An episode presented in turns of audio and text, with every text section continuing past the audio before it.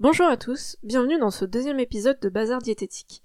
Je suis Floriane et je vous propose, avec cette série de podcasts, d'alléger le poids que l'alimentation peut avoir sur notre mental. Nous allons aujourd'hui traiter des sensations alimentaires à travers plusieurs types de mangeurs. On va en étudier trois différents. Le mangeur régulé, le mangeur restreint et le mangeur émotionnel. Dans le dernier podcast, on a pu voir le processus qui nous amène à entretenir une relation toxique avec l'alimentation. Pour rappel, les trois phases étaient 1. L'événement déclencheur qui modifie notre rapport à la nourriture. 2. La transformation des messages nutritionnels en injonctions alimentaires. Et 3.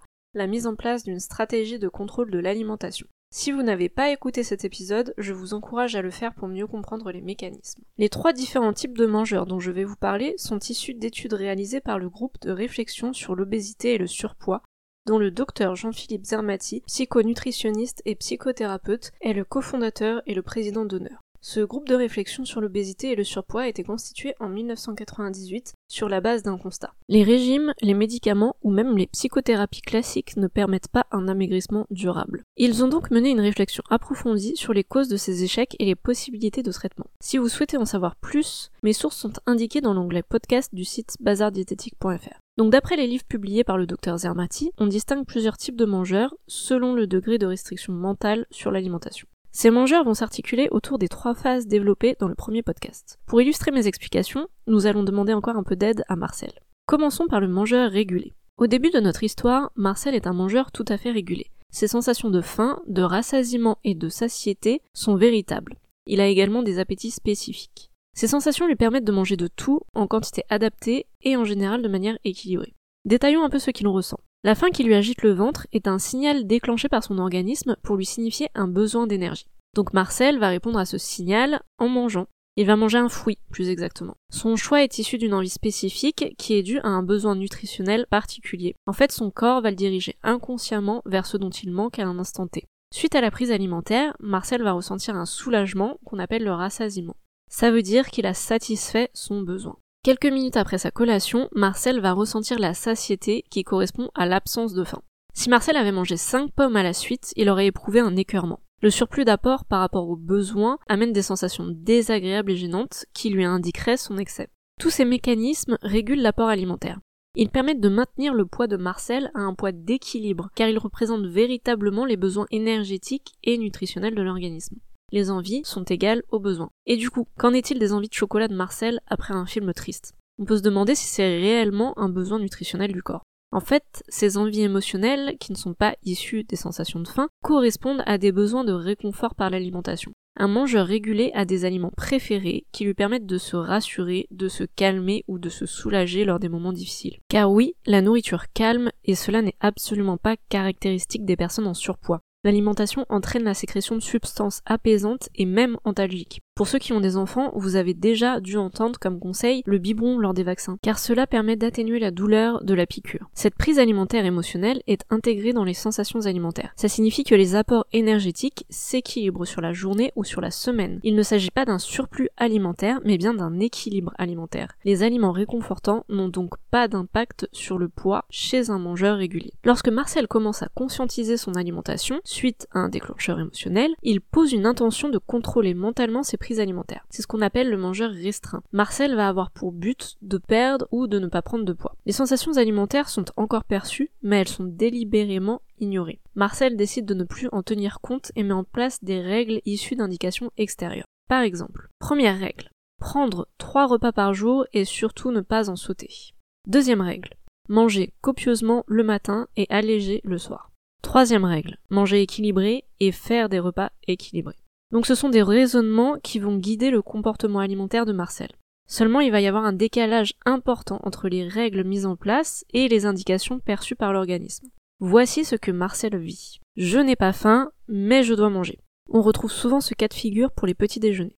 J'ai faim, mais je ne dois pas manger. La fin du goûter, par exemple. J'ai envie de cet aliment, mais je dois manger cet autre aliment. Envie de pâtes remplacée par le devoir de manger des légumes. Donc finalement, Marcel ne fait plus confiance à son corps et se dissocie petit à petit de ses sensations. Seulement c'est quelque chose de difficile d'aller contre ses envies. Pour continuer d'aller dans ce sens, Marcel va mettre en place trois stratégies spécifiques. La stratégie de réduction, la stratégie d'évitement et les stratégies compensatoires.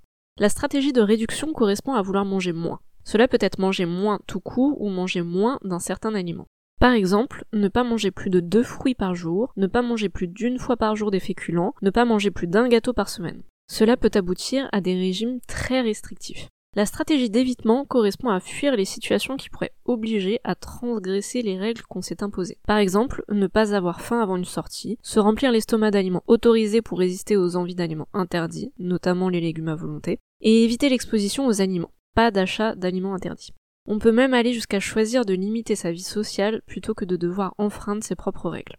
Les stratégies compensatoires consistent à rattraper ou à anticiper les écarts de régime. Par exemple, réduire son déjeuner en prévision d'un excès au dîner ou faire du sport pour compenser les excès. C'est une sorte de punition pour l'excès commis. On met en place une relation punition-récompense. Et tout écart de poids est sévèrement puni par un régime encore plus restrictif. Je pense qu'on peut facilement se reconnaître dans au moins une de ces trois situations. Et c'est finalement le degré de restriction qui va varier d'un mangeur à l'autre. Revenons à Marcel. Il a mis en place ces trois stratégies pour aller contre ses envies. Sauf que plus il échoue dans sa quête de contrôle, plus il culpabilise.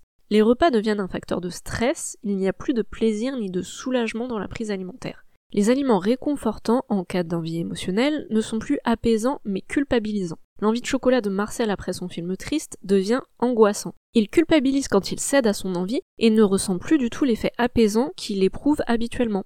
Le point à observer dans cette situation est la culpabilité ressentie par Marcel. Plus la culpabilité de l'écart commis est important, plus la punition est sévère. La culpabilité alimente et amplifie les stratégies de contrôle. Pour reprendre, on met en place des stratégies de contrôle pour faire taire ses envies. Sauf qu'à chaque faux pas, à chaque écart, on culpabilise et on se punit avec une restriction encore plus sévère. C'est un cercle vicieux. Et la culpabilité est complètement subjective, c'est-à-dire qu'elle ne sera pas proportionnelle à l'écart réellement commis. Donc finalement, l'excès n'est plus régulé naturellement, mais sous le contrôle de Marcel. Les sensations alimentaires sont donc complètement ignorées au profit des règles imposées. Une fois toutes ces stratégies mises en place et le cercle vicieux installé, c'est très difficile de faire marche arrière. Et les sensations alimentaires commencent à s'effacer. Donc, on a vu le mangeur régulé qui entretient une relation inconsciente avec ses sensations alimentaires, on a vu ensuite le mangeur restreint qui se base sur des règles pour s'alimenter. Et enfin, on va voir le dernier type de mangeur qui est le mangeur émotionnel. Le mangeur émotionnel ne perçoit plus ses sensations alimentaires. Le contrôle mental qu'il s'impose est vécu comme une obligation. Donc Marcel ne ressent plus ni la faim, ni le rassasiement, ni les appétits spécifiques, et il est incapable de percevoir ses excès. Cela l'oblige à avoir une attention permanente et douloureuse à son alimentation. Marcel ne sait plus s'il pense avoir faim ou s'il ressent la faim. Par contre, il est obsédé par l'idée de manger et de réussir à mettre des limites. L'absence de ces signaux internes ne concerne pas que les aliments interdits, mais l'ensemble de l'alimentation. Les repas sont plus copieux, les quantités sont plus élevées, et en même temps, Marcel a l'impression que ses assiettes ne le nourrissent plus. Il s'efforce de déterminer les limites qui l'empêcheront de grossir, et cela de façon totalement arbitraire. Il lutte en même temps contre son obsession alimentaire qui nécessite des efforts de plus en plus épuisants et permanents. Les aliments réconfortants deviennent des compulsions alimentaires. Marcel ne mange plus une barre de chocolat, mais cinq. Il ne ressent plus que de la culpabilité d'avoir cédé. Son coup de mou que le chocolat devait apaiser devient une grosse déprime. Dès que Marcel éprouve une émotion négative, il va consommer des aliments dont il attend un réconfort. Dès qu'il consommera cet aliment, d'autres pensées négatives le remplaceront peur de grossir, culpabilité, reproche. Cela amène malheureusement notre Marcel à ressentir une immense souffrance qu'il va cacher. Reprenons nos découvertes sur les sensations alimentaires. Quand le cerveau détecte un besoin énergétique, nous éprouvons l'envie de manger tout aliment capable de satisfaire ce besoin. Quand le cerveau détecte un besoin émotionnel, nous éprouvons l'envie de manger un aliment réconfortant, donc un aliment riche en gras ou en sucre, que nous apprécions. Comment le désir disparaît-il? Dès que la satisfaction du besoin atteint notre cerveau. Mais comment peut-il savoir que le besoin a disparu? Tout simplement par le plaisir procuré par la satisfaction des besoins. C'est le plaisir qui stoppe le désir. Et si le plaisir n'est pas ressenti, alors le désir ne peut pas être satisfait. Cela signifie que lorsqu'on ne parvient pas à se rassasier de ces aliments, c'est que le plaisir n'est pas suffisant. Il faut donc se demander ce qui empêche de ressentir ce plaisir. Vous l'aurez compris, la première étape pour sortir de la relation toxique que l'on entretient avec l'alimentation, c'est de retrouver ces sensations de faim, de rassasiement et de satiété. Mais du coup, comment on fait? D'abord, retrouver ces sensations alimentaires demande du temps et de la patience. C'est un travail complexe qui nécessite d'accepter la difficulté. Ensuite, être en restriction alimentaire ne signifie pas pour autant être en surpoids ou en obésité. Cela peut prendre différentes formes, le seul point central est l'envahissement mental de l'alimentation. On peut être mince et soumis à une intense restriction qui impacte fortement notre esprit. Enfin, si l'on est en surpoids ou en obésité, il ne faut pas se lancer dans cette quête de sérénité dans l'objectif de perdre du poids. Sinon, cela ne sera pas différent d'un régime classique. Si la prise alimentaire se réaccorde avec les sensations alimentaires, alors il y aura une possible perte de poids. Mais il faut bien considérer cela comme la cerise sur le gâteau. Dans ce processus de réappropriation des sensations, c'est avant tout prendre soin de soi et de son corps, c'est être bienveillant envers soi-même, c'est s'écouter et surtout n'écouter que soi. Les autres n'ont plus leur place dans cette relation à notre assiette. S'il y a bien quelque chose qui nous appartient totalement, c'est ce que nous décidons de donner à notre corps. Je vais vous donner un premier outil pour connaître et reconnaître votre sensation de faim. Cet outil est proposé par le docteur Jean-Philippe Zermati dans son livre intitulé Maigrir sans régime. J'ai un peu simplifié l'outil, si vous souhaitez avoir l'intégralité, n'hésitez pas à aller chercher sur internet. L'objectif est de noter pendant deux semaines vos sensations au moment de chaque repas en répondant à quatre questions. Première question. Avant de commencer à manger, aviez-vous faim? Deuxième question. Une fois le repas terminé, vous sentiez-vous correctement rassasié? Ou aviez-vous l'impression d'avoir trop mangé ou pas assez? Troisième question. Avez-vous renoncé à manger des aliments dont vous aviez envie?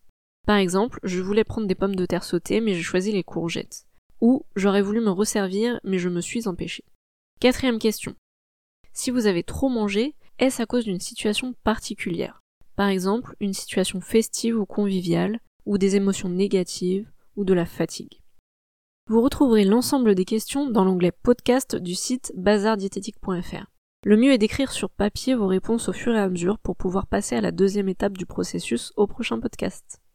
Je vais m'arrêter là, merci d'avoir écouté ce podcast jusqu'au bout, vous pourrez me retrouver tous les vendredis pour un nouvel épisode. Je vous souhaite un très bon week-end et à la semaine prochaine.